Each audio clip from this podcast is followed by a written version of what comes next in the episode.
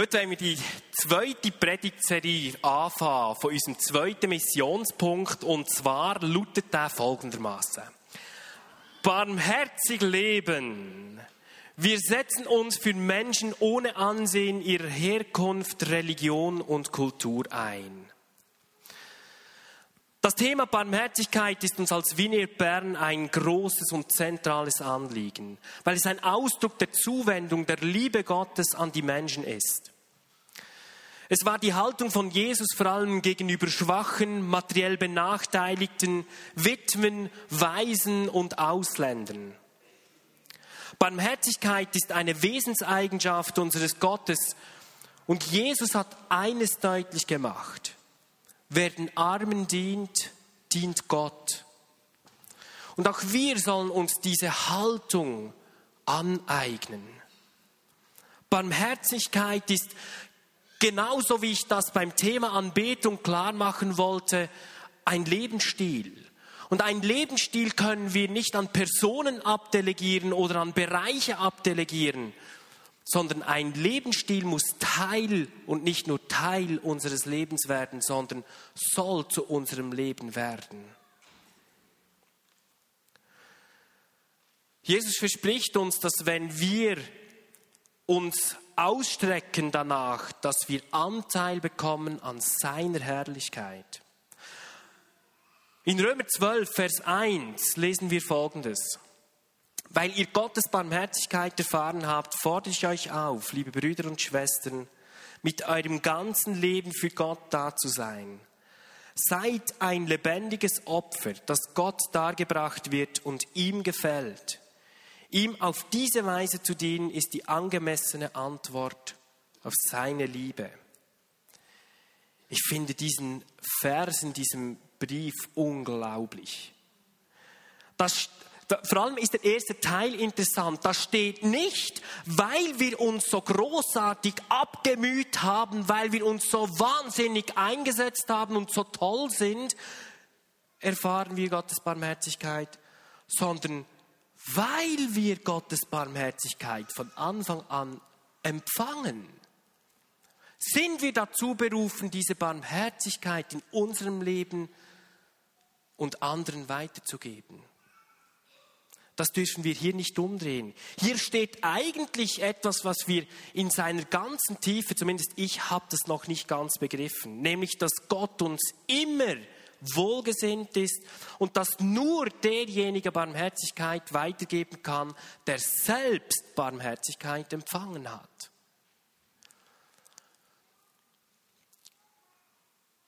Es gibt im Alten Testament eine wunderbare Geschichte, von der wir beides lernen können von einem Mann, der Barmherzigkeit an seinen Mitmenschen geübt hat und selbst und von einem Mann, der selbst lernen musste, Barmherzigkeit zu empfangen. Es ist eine weniger bekannte Geschichte, die man gerne mal so überliest, weil sie im Schatten von bekannteren und ausführlichen Geschichten steht. Aber ihre inhaltliche Bedeutung ist für unser Thema heute gigantisch. Und zwar ist es die Geschichte von Mephibosheth. Mephi was? Mephi wie viel? Von was spricht er davon? Ich habe keine Ahnung, wer das sein soll, aber das wollen wir uns jetzt näher anschauen und eintauchen in diese Geschichte von diesem Mann, von dem wir lesen in 2 Samuel Kapitel 9.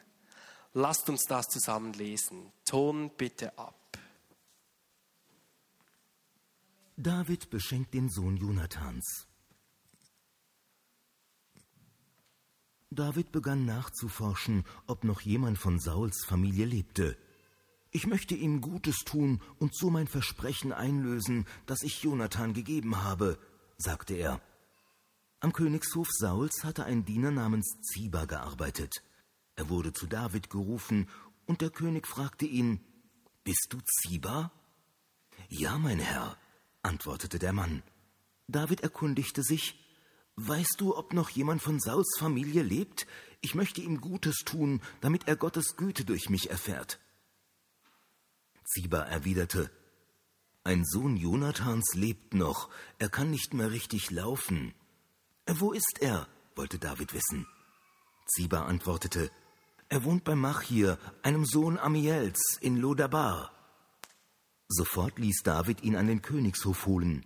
Als Mephibosheth, der Sohn Jonathans und Enkel Sauls, vor den König trat, verbeugte er sich tief und warf sich vor ihm zu Boden.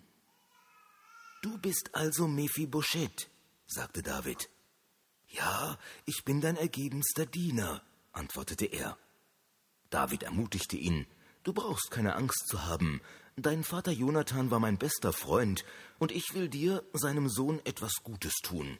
Ich gebe dir nun alle Felder zurück, die deinem Großvater Saul gehörten.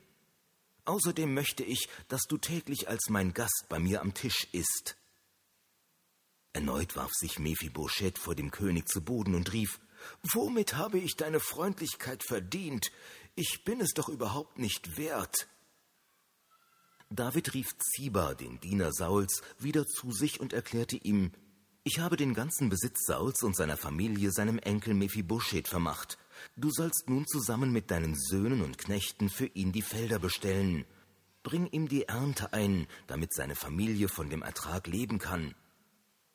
Mephibosheth selbst aber, der Enkel deines früheren Herrn, soll täglich mein Gast sein und bei mir am Tisch essen, als wäre er mein Sohn.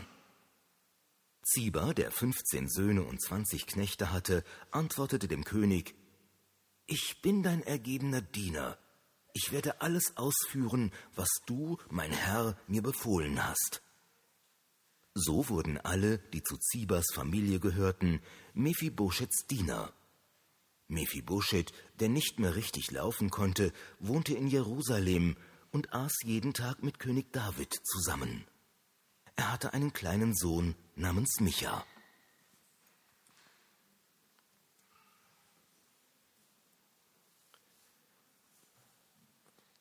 Ich finde das eine gigantische Geschichte. Vielleicht um ganz kurz noch was den Rahmen zu spannen, zusammenzufassen. Es geht um diesen Mephibosheth. Mephibosheth ist der Sohn von Jonathan. Und Jonathan wiederum ist der Sohn von Saul. Und Saul war ja König in Israel und David hat ihn dann abgelöst. Saul hat ja jahrelang David verfolgt. Also von diesem Hintergrund her müssten wir diese Geschichte im Kopf haben.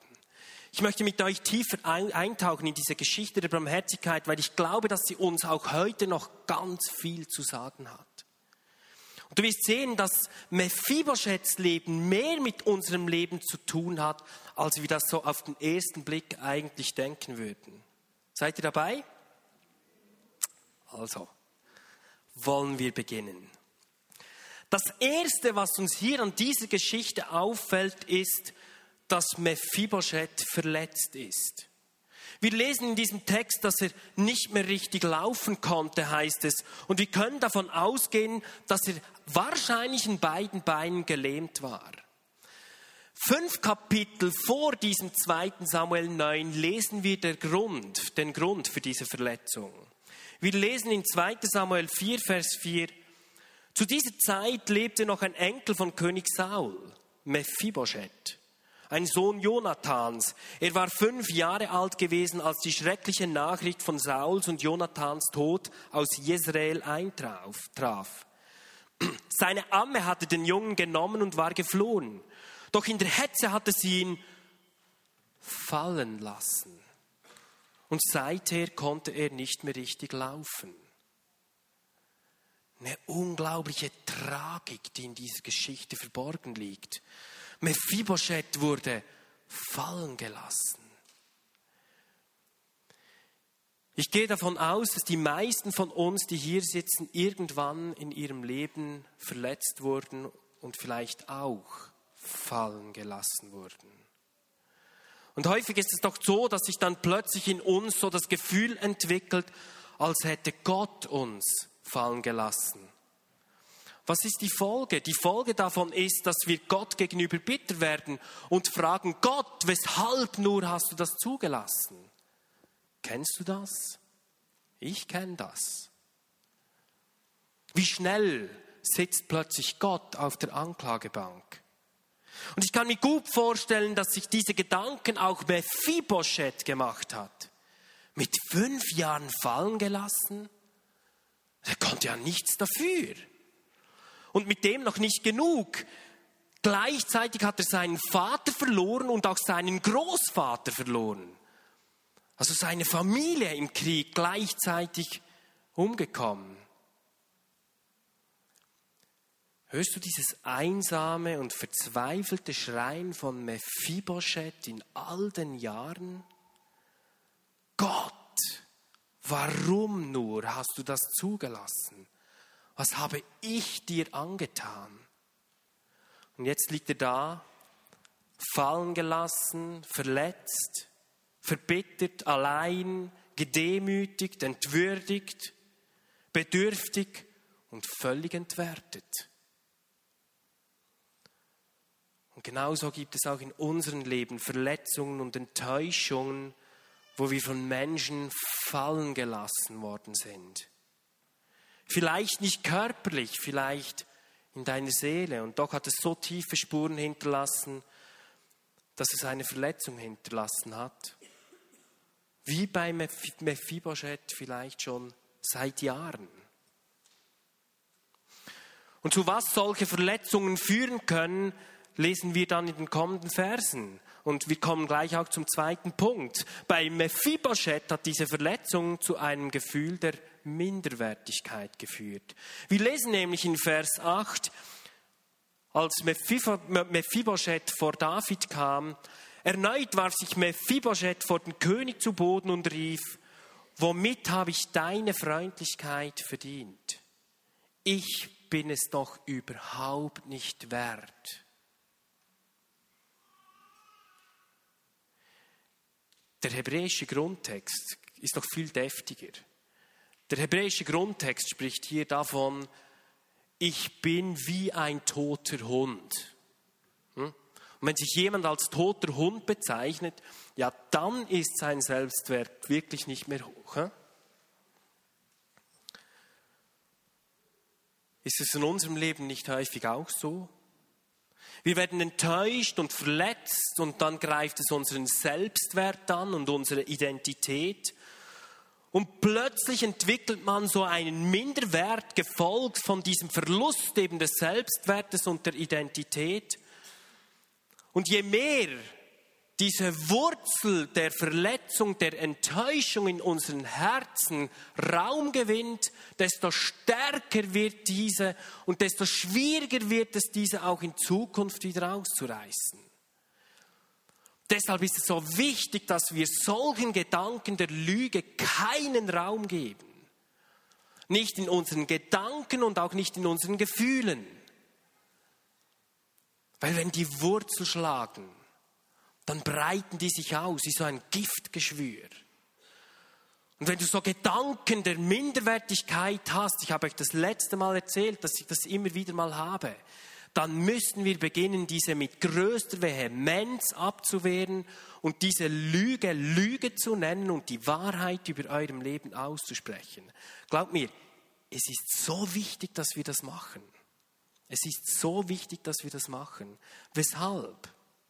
Interessant ist, was bei Mephibosheth passiert ist. Wenn wir nämlich diesen Verletzungen diesen Gedanken zu lange Raum geben, besteht die Gefahr, dass wir wie Mephibosheth an einen Ort der Bedeutungslosigkeit zurückzie uns zurückziehen. Und damit sind wir auch gleich beim dritten Punkt. In 2 Samuel 9, Vers 4 lesen wir nämlich, dass Mephibosheth in Lodabar gewohnt hat. Lodabar? Was ist denn das für ein Kaff? Noch nie davon gehört. Dann ging es dir genau gleich wie mir. Ähm, Lodabar heißt wörtlich übersetzt der Ort des Nichts. Ort des Nichts. Stimmt's, Masal? Gell? Stimmt. Ort des Nichts. Und dort hat sich Mephibosheth zurückgezogen, an den Ort des Nichts. Man hat das Land so genannt, weil dort nichts gewachsen ist. Ein ödes Land, ein unfruchtbares Land, ein Ort, an dem nichts mehr wachsen kann. Ein Ort der Unfruchtbarkeit. Verletzungen und Minderwertigkeit führen häufig dazu, dass wir uns zurückziehen an Orte des Nichts, an Orte der Bedeutungslosigkeit, an Orte der Unfruchtbarkeit. Unsere Seelen, Seelen ziehen sich zurück in unfruchtbares Land, wo nichts mehr aufgehen kann, keine Saat mehr blühen kann. An diesem Ort der Bedeutungslosigkeit herrschen Resignation, Schuld, Scham und Selbstanklage. Dort kann nichts mehr Gutes wachsen. Und genau aus diesem öden und verlassenen Ort wird Mephibosheth vom König herausgerufen. Häufig braucht es jemand, der dich aus Lodabar herausruft. Die Frage dabei ist, ob du den Ruf desjenigen hörst, der dich herausrufen möchte.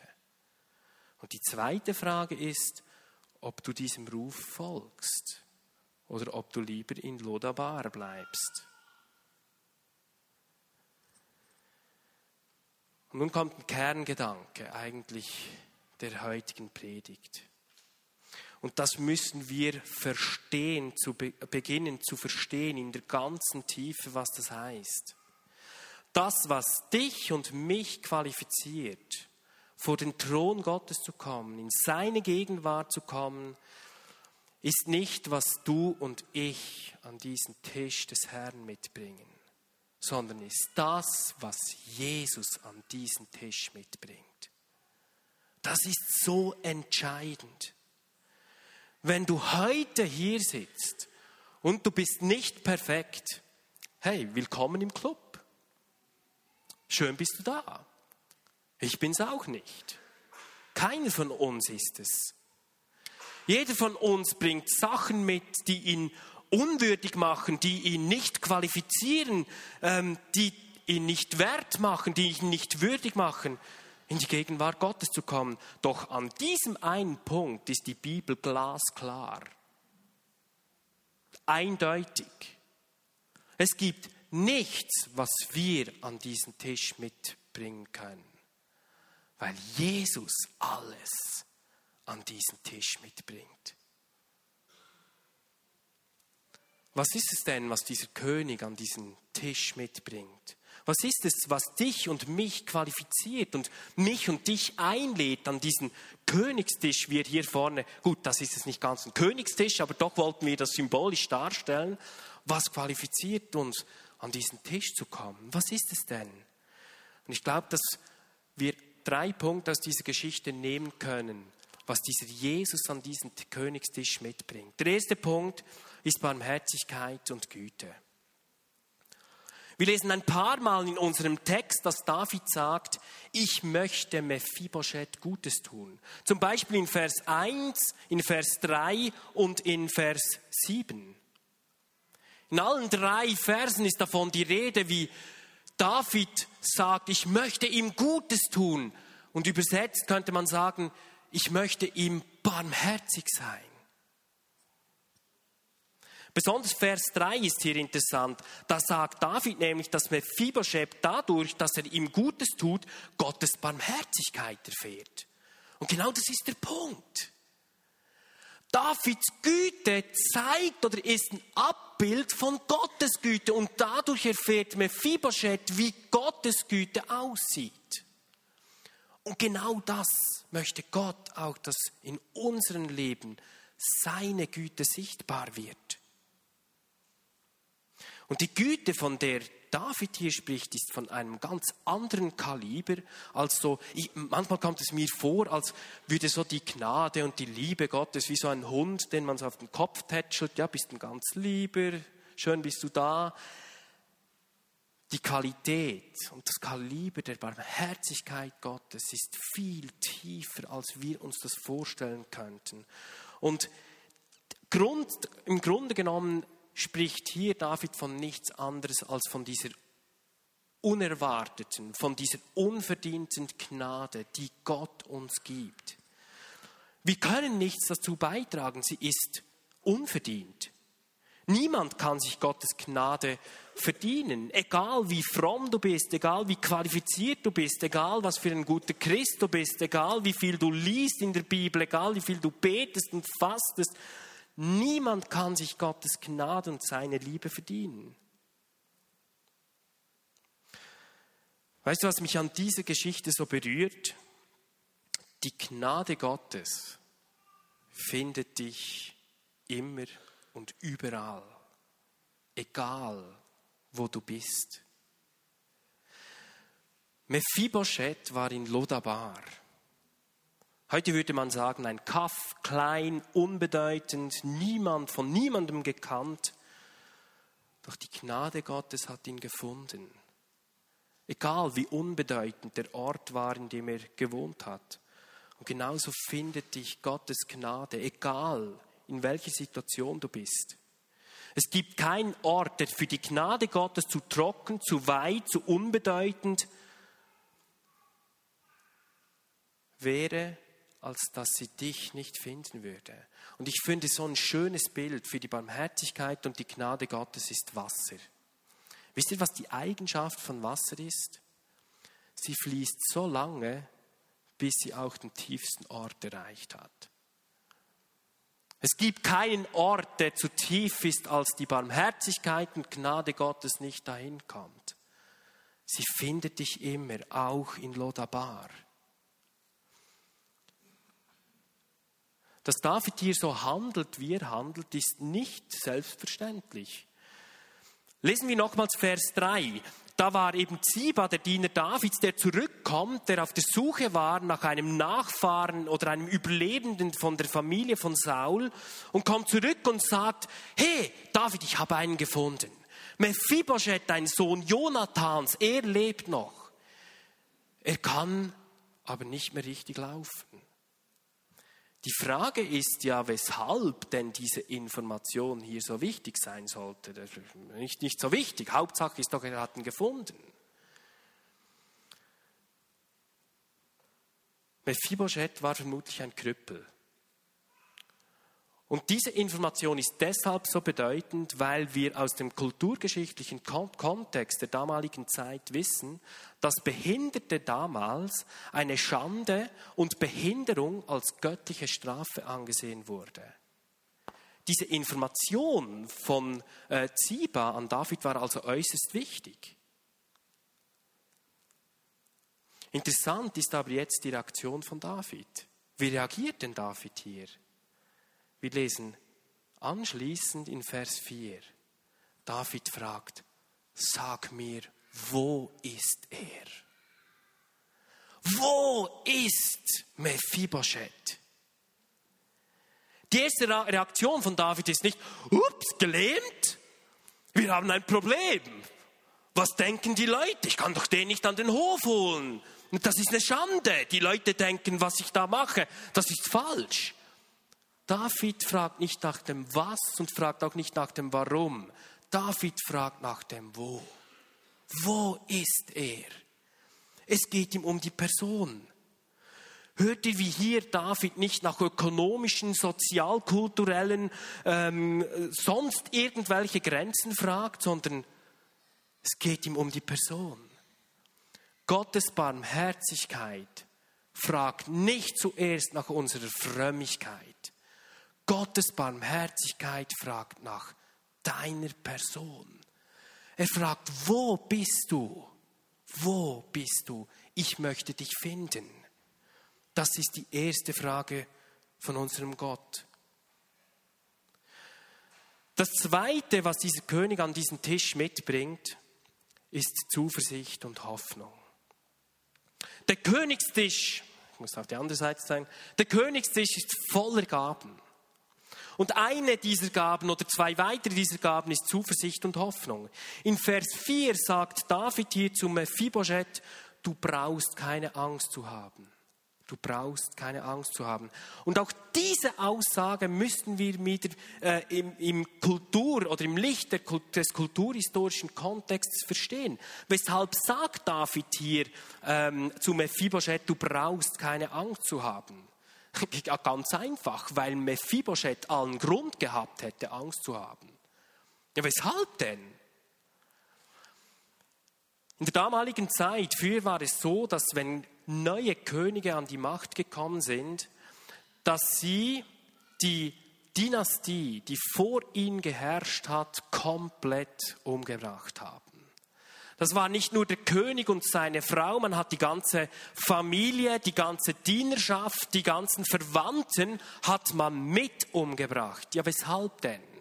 Man wollte, dass nicht solche, die noch lebten und zum alten König gehalten haben, dass die vielleicht einen Aufstand aufzetteln. Man hat alle umgebracht. Das war in dieser Zeit normal. Und das ist der Grund, weshalb David hier zu Mephibosheth sagt, du brauchst keine Angst zu haben. Denn Mephibosheth hätte allen Grund gehabt, Angst zu haben. Ihr müsst euch mal vorstellen, da kommt Ziba, der Diener von David, zu Mephibosheth und sagt, hey, gut haben wir dich gefunden, komm mit, David möchte, dass du zu ihm kommst. Was wird Mephibosheth wohl durch den Kopf gegangen sein? wahrscheinlich hat nun mein letztes Stündlein geschlagen. Das ist der Grund, weshalb er sich gleich vor David niederwirft. Und in seinem Selbstwert schon angeschlagen, in seinem Körper angeschlagen, denkt er, gut, jetzt ist halt meine letzte Stunde geschlagen, mein Leben war ja sowieso nicht so das Wahre, ist auch nicht so schlimm jetzt. Und dann erlebt er das pure Gegenteil. Ist es nicht genau das, was Gott dir und mir sagen möchte und wir endlich verstehen müssen? Wir finden eine höchst interessante, ich finde, Parallele im Neuen Testament, die diese Geschichte eigentlich zusammenfasst. Und zwar in Hebräer 4, Vers 16. Dort lesen wir nämlich, er tritt für uns ein. Unser Gott tritt für uns selbst ein. Daher dürfen wir mit Zuversicht und ohne Angst zu Gottes Thron kommen. Er wird uns seine Barmherzigkeit und Gnade zuwenden, wenn wir seine Hilfe brauchen. Fasst das nicht zusammen, was wir jetzt gerade gelesen haben? Ihr braucht keine Angst zu kommen. Gott sagt, komm zu mir.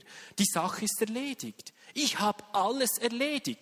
Wisst ihr, ich, ich habe manchmal das Gefühl, wir haben bei uns oder wir haben mehr Probleme mit Sünde als Gott selbst. Für Gott ist das Problem Sünde erledigt.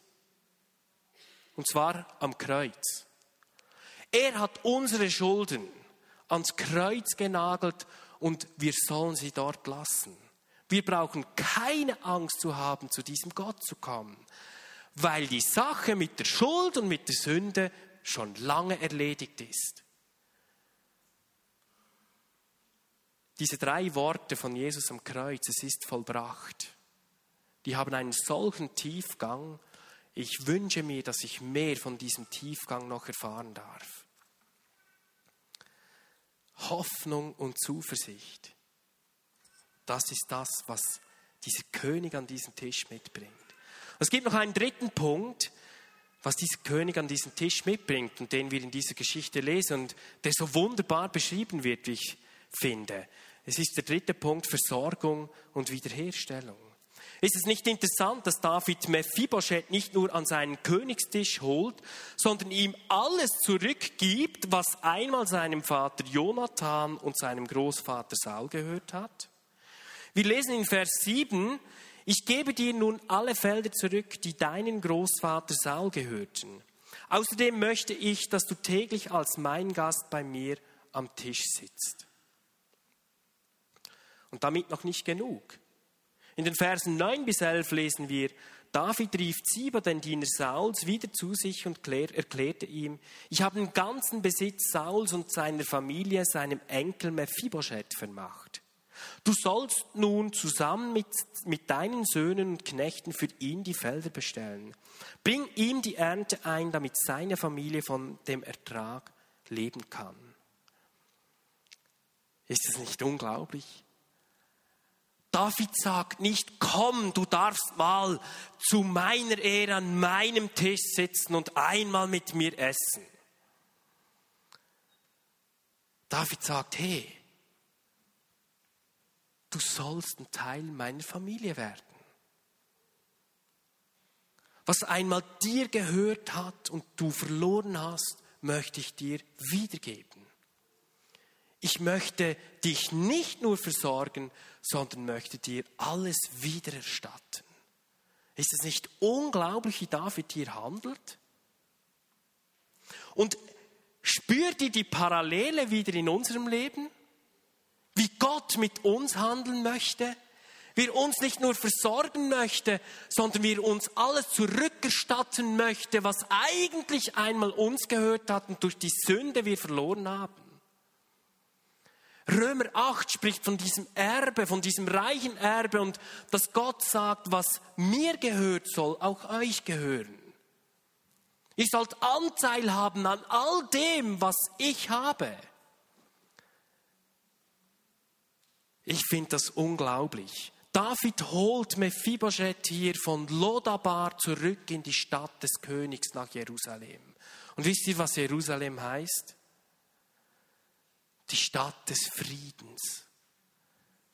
Er holt ihn aus dem Ort der Bedeutungslosigkeit zurück in die Stadt des Friedens. Und genauso möchte uns Gott zurückholen aus den Orten der Bedeutungslosigkeit zurück in seine Gegenwart, zurück an seinen Königshof, zurück vor seinen Thron, an den Ort des Friedens. Und deshalb sollen wir alle Friedensträger sein. Die gute Botschaft von Jesus ist, ich habe es vollbracht. Und die gute Botschaft ist, dass es nur noch Frieden gibt. Das ist die gute Botschaft, die hier David verkörpert mit, mit allem, was er hat, mit Mephibosheth. Ich finde diese Geschichte so kraftvoll. Vom Wüstenbewohner zum Königssohn, der ein Teil des Erbes erhält. Was für ein Aufstieg. Und das nicht aus eigener Kraft, sondern weil es der Wille Davids gewesen ist und sein Versprechen an Jonathan. Das ist das, was Gott in deinem und meinem Leben tun möchte. Gott ist spezialisiert aufs Wiederherstellen. Und von dem, was fallen gelassen wurde, von dem, was verletzt wurde, von dem, was in seinem Selbstwert ähm, angeschlagen ist.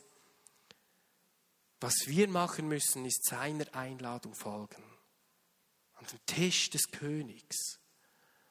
Und wir dürfen nicht danach fragen, ob wir würdig sind, sondern das Blut Jesu macht uns würdig. Sein Zuspruch an uns sagt, dass wir würdig sind.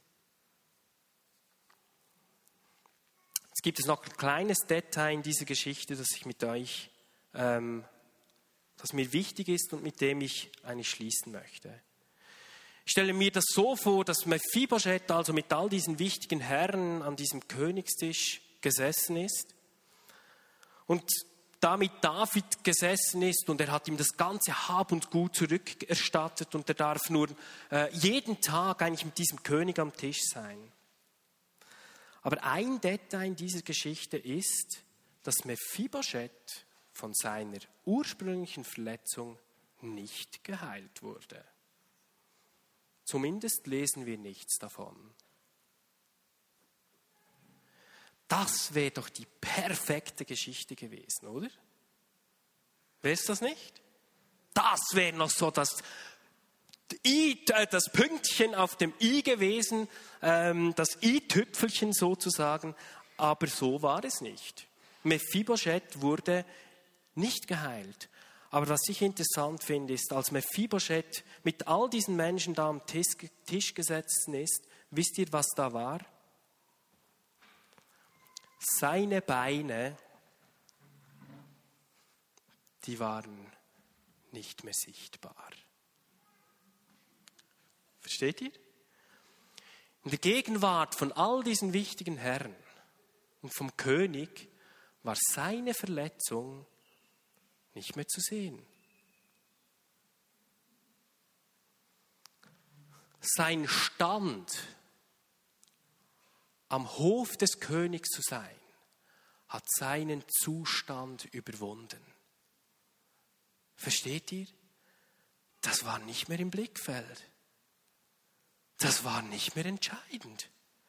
Entscheidend war das, was man gesehen hat. Die lahmen Beine von Mephibosheth waren nicht mehr zu sehen.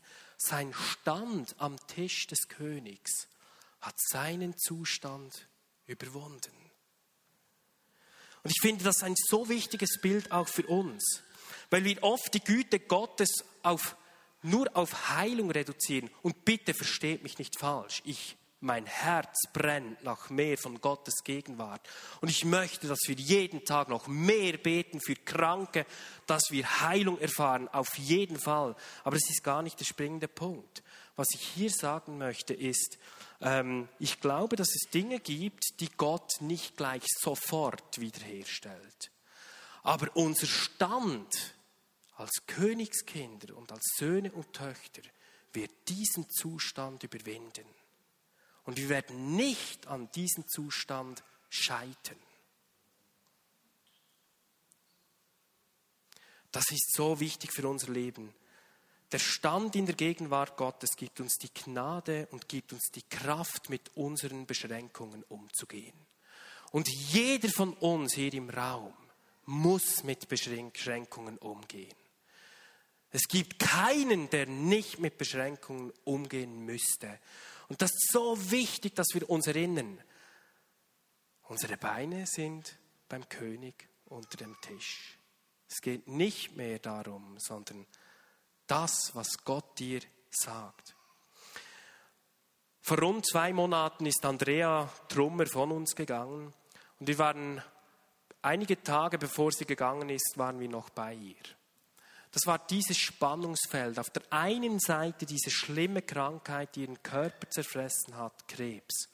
Und auf der anderen Seite haben wir gebetet, wir haben wirklich gebetet, wir haben Gebetsabende veranstaltet. Ich, ich weiß nicht, wie viele Menschen, ich würde fast sagen, hunderte Menschen haben für sie gebetet. Ähm, und sie ist nach Hause gegangen. Wisst ihr, was mich am meisten beeindruckt hat an diesem Tag, als wir bei Andrea waren? Mich hat beeindruckt, wie sie diese Krankheit, mit wie viel Würde sie das getragen hat. Sie hat nicht auf ihren Zustand geschaut. Mark Fels hat ja so ein Bild gemalt, das wir gesehen haben. Andrea wusste um ihren Stand bei dem König. Sie hat gewusst, wo sie hingeht. Sie war so überzeugt von dem, es hat mich so beeindruckt. Andrea hat gesagt, weißt du, im Grunde habe ich nichts zu verlieren. Ich gehe nach Hause an den Königstisch, an den Tisch des Königs. Und ich glaube, dass Andrea jetzt am Tisch sitzt. Und sie hat ihren Zustand mit so viel Würde getragen, weil sie um ihren Stand beim König gewusst hat. Das hat mein Leben tief, hat mich tief beeindruckt und hat mein Leben bestimmt auch geprägt. Als Königskinder werden Versagen, Verletzungen, Krankheiten, Demütigungen, Ängste oder auch der Tod nie das letzte Wort haben. Das letzte Wort hat der König aller Könige. Und er hat es bereits ausgesprochen am Kreuz. Es ist vollbracht. Und dieser Ruf des Königs gilt dir und auch mir. Gott wünscht sich nichts mehr, als dass wir seine Barmherzigkeit mit Freimut und Freude annehmen, in Empfang nehmen und unseren Bewusstsein und unseren Wert als Königssöhne und Königstöchter schärfen, um auch anderen in dieser Barmherzigkeit begegnen zu können. Was wollen wir als Vinier Bern? Wir wollen ein Ort dieser Liebe, dieser Annahme und der Vergebung für Menschen sein. Ein Ort, an dem Menschen aus Lodabar einen Platz finden. Ein Ort, ähm, aus dem Menschen aus der Bedeutungslosigkeit und aus der Armut an diesen Tisch des Königs kommen können und dort seine Barmherzigkeit, neue Hoffnung, Zuversicht, Versorgung, Wiederherstellung und auch Heilung erleben dürfen ohne Ansehen von ihrer Vergangenheit, ohne Ansehen ihrer Herkunft, ohne Ansehen ihrer Religion und ohne Ansehen ihrer Kultur. Ein Ort, an dem Zuwendung und Barmherzigkeit über Verletzungen, Scham, Schuld, Not und Selbstanklage stehen. Barmherzigkeit ist der gute Boden, aus dem Neues wachsen kann. Unsere Barmherzigkeit ist Gott viel wichtiger als jede äußere Form von Frömmigkeit. Und genau ein solcher Ort wollen wir sein, damit Menschen die Barmherzigkeit Gottes, wie dieser Mephibosheth aus Lodabar bei König David, Barmherzigkeit gefunden hat. Amen. Amen.